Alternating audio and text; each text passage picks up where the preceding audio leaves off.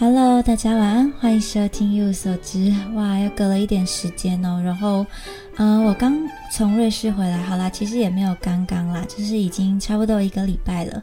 因为呢，还跟还赶快找时间呢，跟 V 先生见面。然后，嗯，对，然后他就去土耳其家族旅行，所以我们就要分开。反正这个时间，其实我去瑞士的第一二天呢，他就从柏林回来了。那所以呢？反正上次去柏林之后呢，他就回到这里，结果呢，我就跑去瑞士，所以呢，就赶快在我瑞士回来之后呢，就赶快见面。他还因此没有去上全集课。好，总之呢，反正就最近的生活差不多是这样。那我去瑞士，我去瑞士的两个小镇，一个是因特拉肯，一个是格林德瓦。那为什么要去这两个小镇呢？原因其实就是因为那个韩剧有一部韩剧叫做《爱的迫降》，不知道大家知不知道？其实我自己也还就是还算喜欢啦。然后一方面是因为我妈妈很喜欢，所以我就想说，那不然就去这两个小镇，然后就是去拍拍照啊，然后给妈妈看，说：“哎，你看我在这个韩剧的景点里面。”纯粹只是想要这样子而已。好了，当然瑞士的那个这两个小镇的风景都非常的漂亮。那我自己呢，这两个小镇其实是蛮不一样的。一个我觉得一个可以算是就是比较湖很多，然后另外一个是山很多。因特拉可呢是有图恩湖跟布里恩兹湖，应该是吧？对。然后呢，呃，我。住就住在呃图恩湖的旁边，而且呢，我还可以就是我们那个民宿啊，还可以下去图恩湖那里游泳，所以我自己觉得蛮开心的。那呃，玄彬弹钢琴的地方其实就是布里恩兹湖，所以如果有兴趣的人呢，也可以去看看。然后我还在因特拉肯遇到一个。韩国人，然后还有美国人。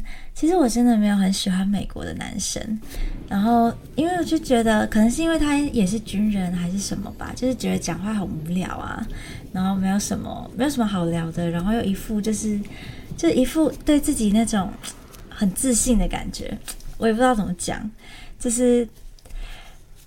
不知道，就是很想 show off 的感觉，我不喜欢。但是呢，因为他载他载我到，就是因为他有开车嘛，所以他就说，不然我可以顺路载你一程去布里恩兹湖。所以呢，我还是搭他的车去。好，后来呢，我们就认识了一个韩国的女生。韩国的女生呢，她其实一个英文都讲不出来。其实我不知道为什么她会被派到布拉格当 intern，就是她好像学校有一些媒合还是什么的。就有一个实习可以在布拉格工作，但是她真的一句英文都讲不出来。然后我很认真的在跟她沟通，我说我不会放弃你的，我就很认真的用很慢的英文跟她沟通。然后她就跟我讲一些简单的韩文，因为韩文我就是听得懂嘛，毕竟就是韩剧看这么多。好，嗯，那后来呢，我就跑去格林德瓦。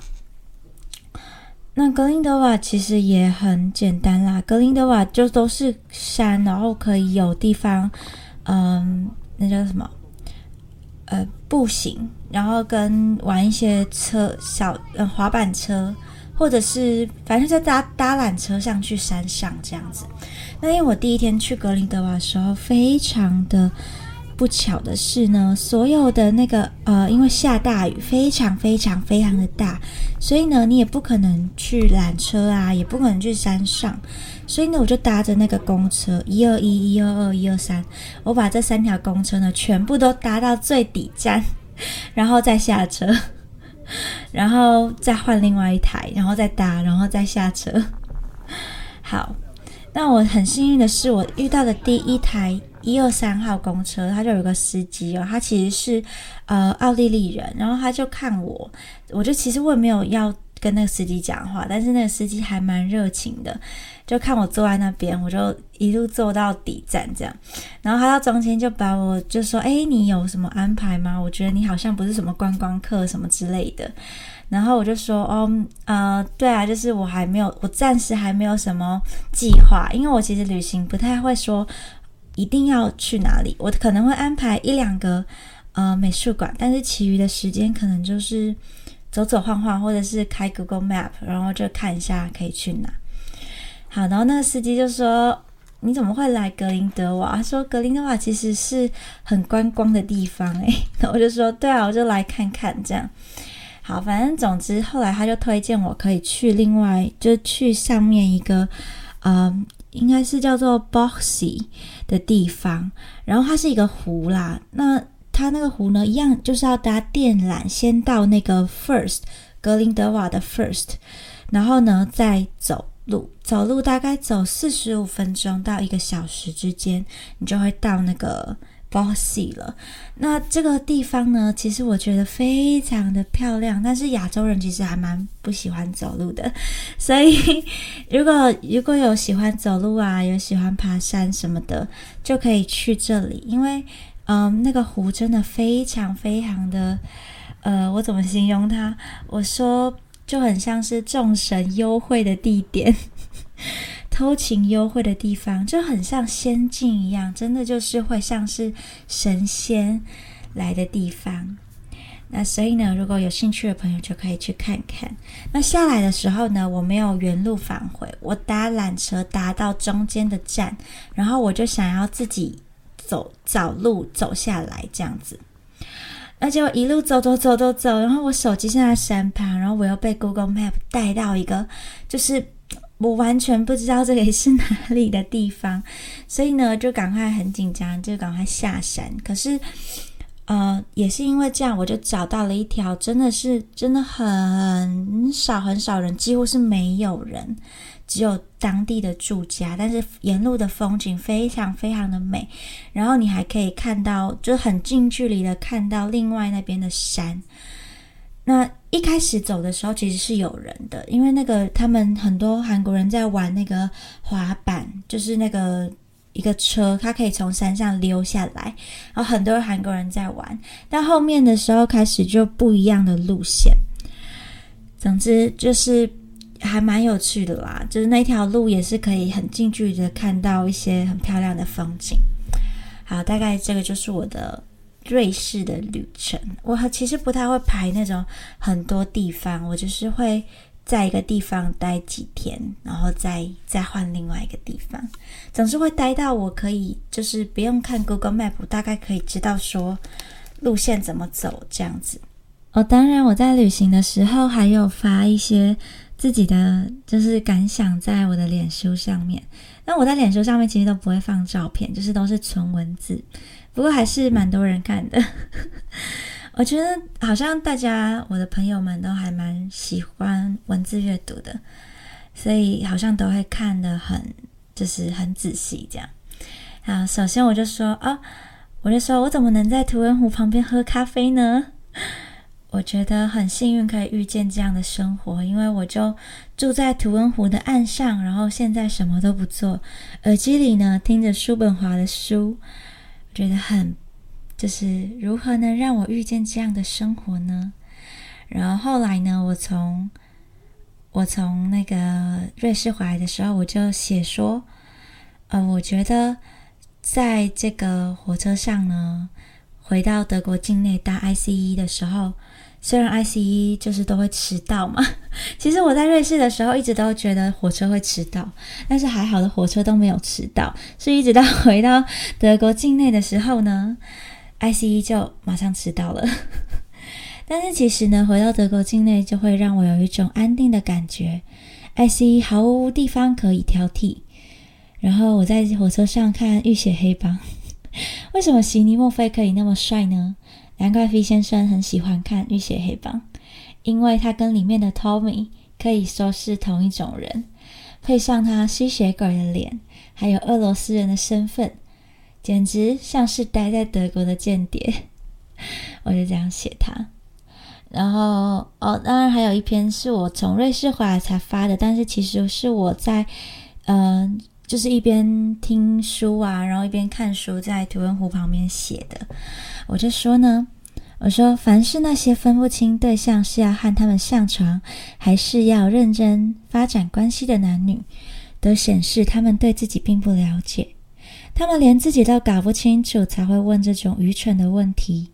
躯壳是反映心灵欲望的工具，只在使用的时候发挥功能，不能作为在一起的条件。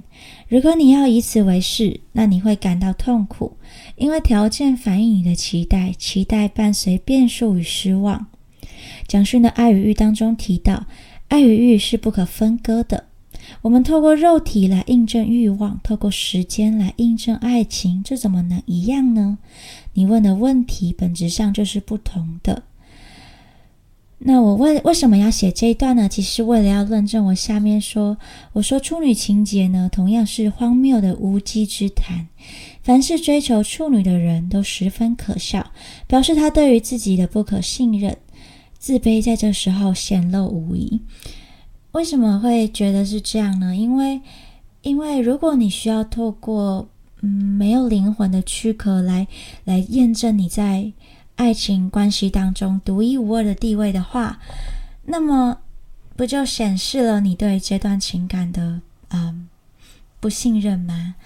所以我觉得蛮就是就是很多人其实都会有这个处女情节，觉得需要嗯需要改进这些观念。那当然呢，我觉得呃欲望当然包含着爱。但是它只是一个，嗯，展现爱的一个方式，并不是证明爱的一切哦。好，这大概是我在呃瑞士的时候写的，然后还有呃还有分享一些 V 先生的事情。那其实 V 先生是一个，他其实都不太什么讲话，但是他会，但他在一起的时候，他他如果讲到很有兴趣的东西，他就可以讲很多很多。然后，嗯，也蛮好笑的。他其实本 本人很好笑，就是我可能前几天才问他说：“哎，为什么你都没有怎样怎样？”然后他过几天就会开始做出一些反应。可能当下他就是那种，哦哦好，然后或者是他会给你一些，就是因为我觉得你会做啊，或者是因为你会啊，然后什么的。但是反正他过几天之后，他就会。有一些 feedback，我觉得很开心。然后那天他也有教我俄罗斯文，俄罗斯文的“我爱你”啊，俄罗斯文的“晚安”啊什么的，都蛮可爱的。好，大概是这样。然后，所以我们就赶快进到今天的主题，因为今天呢，其实是一个非常嗯好需要认真的主题。所以呢，我们就赶快来说说我们今天要说的话吧。今天呢，其实如果你们没有切掉的话，代表呢你们是真的很喜欢艺术史。但是如果你们呢到中间觉得不想听了的话呢，那也没关系，因为呢这都很正常。今天要讲的是文艺复兴哦，这个波提切利的画。那你们稍等我一下，我想要把我的书本翻开到我的那个。它有一个画面，刚好这本书有一幅画可以展开来看。我想把荧幕切到那个那个这个图片上面，这样我可以看着这个图片来说。等我一下哦。好，那今天要说的是文艺复兴时期的波提切利。不过呢，我们今天并不是要介绍波提切利哦，它只是今天一个呃举的例子而已。那今天想要介绍的是文艺复兴时期的绘画形式，特别是。呃，划分一个界限哦，在十五世纪锁定在十五世纪意大利绘画这个主题上，因为艺术在当时呢，多数是包含着呃建筑外观啊、祭祀啊、教堂、洗礼堂等等的设计，当然还有雕塑。但是我们今天要说的是绘画这个主题，在这个时期呢，我们很常说的是文艺复兴，呃，我们就。会这样把十五世纪的这个范围称作是文艺复兴。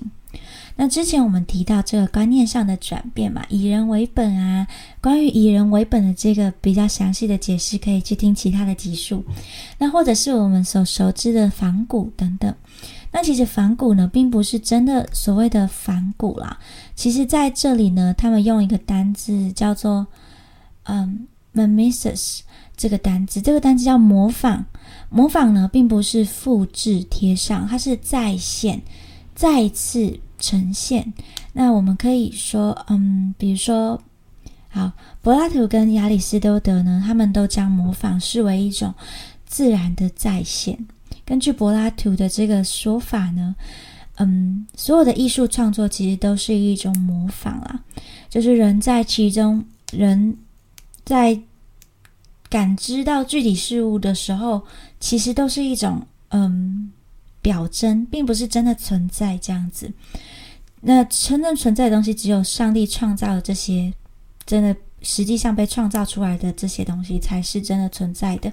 那其他都是一种模仿的形式，它是人为的，就很像是，呃，可以举一个比较可以明白例子，就是我们人在看这些电视剧或者是舞台剧的时候，演员他们在表现的是。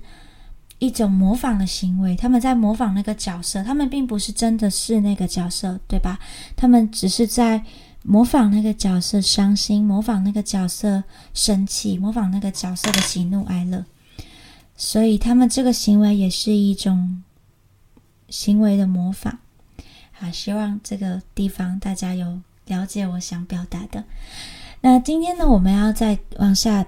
多说一点哦，所以呢，这还没讲完，就是所以那个艺术呢，并不是真的从以前的东西去把它复制贴上再一次，而是是一种模仿的方式呈现出来。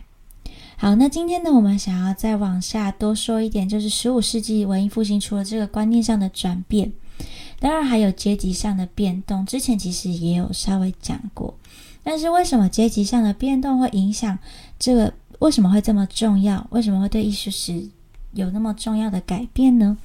简单的说，其实就是绘画的用途不一样了。可是，如果只是这样的说法呢，并不能解释为什么文艺复兴对艺术史来说是这么重要的。其实，文艺复兴之前呢，艺术史的风格呢是比较统一的。比如说，上一个就是国际风格的哥德式。这是最后一个世界性风格，只有在嗯，可能一些地区上面有差异，但是却没有所谓的流派之分，是在文艺复兴这个时期才出现，呃，绘画学派啊、流派风格的区分，或者可以说，就是在这个时候有一些正统的艺术教学临摹模仿大师的作品，然后不只是呃拜师学艺，也有各自。跟随的这些工作坊、工作室，呃，他们根据这些地区商人的家族委托，然后一群人就在同一个工作室里面工作，然后绘画他们的作品。那，嗯，这个形式出现呢，跟绘画要满足的客群转变有非常大的关联，因为从以前这个服侍主啊，还有君主。等等，对于封建领主的效忠，转变转变成为对于商人家族各自地方小势力的跟随，所以单位就被切割了。那自然就演变出了这些其他的形式。所以这就就是为什么这个文艺复兴时期对于艺术史来说，其实是有很重大的，呃。就是转变的原因，除了绘画用途上的不同之外呢，也有因为这样衍生出的一个很重大的转变，就是出现了一些真的可以区分风格的流派、学校、学习、学派这些东西。好，那当然呢，另外一个嗯 很重要，我们常常在文艺复兴时候会拿出来讨论的。等我一下，我喝个水。好，当然呢，就是这个呃绘画的竞赛，在这里呢有一个单字，应该是意大利文 “paragone”，反正就是这里称统称这种竞赛都叫做 “paragone” 这样。那这种通过竞赛形式的呃比较，所以所以文艺复兴时期的这个绘画技术就成为当时候一个很重要的重点之一了。而且呢，也是大家讨论文艺复兴时期比较会讨论的，也是我们今天想要一起来说的。就是除了这个主题上，大家在那个时候发现可以以艺术绘画的形式展现这个动人的诉说圣经的故事之外呢，也更能反映真实的世界。那除此之外，在绘画技术上也有很多的比较和竞赛，所以呢。包含大家最喜欢讲这个透视法，也就区分成了很多不同的形式的透视法，比如说线性透视啊，还有空间透视，这都他们都是不一样的。那今天想要特别从波提切利的这个例子来讲其中一个，其中一个绘画技巧，就是关于轮廓的描绘，因为波提切利在轮廓上的嗯描绘呢是十分突出的。那这个轮廓呢，突出于背景的描绘，这种形式是它的，算是它的一个特色之一。虽然波提切利跟米开朗基罗还有达文西有接触，但他实际上并没有参与到这个文艺复兴盛期的一个发展。他也和这个 Domenico 不一样，这个我也会把他的名字放在下面的资讯栏。他否定自然主义的影响哦，他着重在线条的勾勒上面。这是有一个明确的单字的，这个单字呢，嗯，我们叫做 disegno，这个也是意大利文，所以我可能也没有念那么好。这我也把它放在资讯栏的下面。这个词其实是由呃 f a s a l i 这个是文艺复兴时期很重要的一个画家跟建筑师哦，他有留下一些艺术著作，那也。同当代的一些艺术理论家一同开启文艺复兴的时代，在文字上面，他们用嗯新的这个重生这个单字来取代中世纪的文艺复兴，就是这个法沙里来定义的。所以，好回到这个波提切利，他这种画法呢，我们今天可以从今天要看的这个维纳斯的诞生当中看到。当然，另一幅很有名的这个春也是这样子。但是我们今天呢，就只看这个维纳斯的诞生这幅作品。这幅画呢，有别于传统耶稣基督的故事哦，他画的是古典神话。他画的这个主题呢，并不完全是当做故事哦。他们以前如果画这种古典神话的主题，其实也有点福音于古人的智慧。他们相信呢，这些传说当中包含了许多神秘的真理。所以呢，当时由梅利奇家族的人委托绘制的这幅作品，就由这个呃，这个罗伦佐梅利奇其实应该有跟波里波提切利说过，为什么维纳斯要浮在这个海面上？它象征着美的诞生。你看，它就站在这个贝壳之上，然后呢，我们欣赏一下，所以美就这样子被生出来了。所以我们看到画面的时候，这个大范围来看哦，线条的流动是非常的唯美的。面对画面的左边呢，是风神正在把维纳斯吹拂到岸上，而。维纳斯就站在画的正中间，那右边呢，则是四季女神霍拉，已经准备好了这个斗篷来迎接他。那整个画面呢，就呈现了一个带状的构图方式。好，那以个别的人物来说呢，这里波提切利选择了一个呃比较害羞姿势的维纳斯，这种叫做普迪卡。我也会把那个单字放在下面。害羞的、娇羞的。如果看影片的话呢，我们就可以看到荧幕当中有一个我放的雕塑的对照，哦，也是这种害羞的维纳斯的雕塑。那这种，嗯，那而这幅画的右边的构图上呢，其实仿照了这个耶稣洗礼的一个绘画公式哦。这意味着呢。维纳斯和霍拉的分配以及霍拉的姿势是耶稣洗礼这个画当中的施洗者约翰。好，反正就是参照我们这个荧幕上面也可以看到的这幅耶稣洗礼这个作品哦的构图形式。那波提切利呢，很有可能，因为我们因为他参照了这幅画嘛，所以呢，我们就推测他很有可能就是这个维罗基奥的学生。那维罗基奥其实很多重要的画家都在他的工作室接受这个培训哦，当然包含了达文西呀。那而这幅耶稣洗礼，其实根据嗯，据说啦，据说达文西也有参与哦，在左下角的这个人物是达文西所绘制的。那达文西在这个时候呢，就已经展现了他自己的才华哦。好，那我们再回过头来看这幅作品，我们会发现呢，很像背景，很像我们去那种不是就是在台北车站可能都会放一些呃造景，就是它就是贴在墙壁上的那种，可能夏威夷海岸之类的，这里的背景就很像是这样子 P 上去的，然后我们观光客就会在前面拍照、比耶这样子。那其实这幅画就有一点像，你们仔细看它的背景呢。有没有很像？就是我们会放在北侧的造景，然后呢，维纳斯还有这些风之女神啊、风神啊，还有四季女神这些人都来这里，然后打卡拍照。这就是因为呢，对，这就是波提切利的一个特色。我们说的这个人物线条的勾勒和背景主题之间的区分，让我们觉得这很像是 P 图 P 上去的。感觉就跟前面的这些人物呢不在同一个图层，然后呢，这就是我们前面有讲到这个勾勒线条的不同和自然主义呈现的不同。那他也并没有追求真实哦，这就是他独特的地方。而为了要让轮廓感，就是我们呈现的非常的优美，其实这幅画也有它牺牲的地方啦，例如维纳斯的脖子。可以看到这个扭转的这个姿势呢，根本就不符合人体工学啊。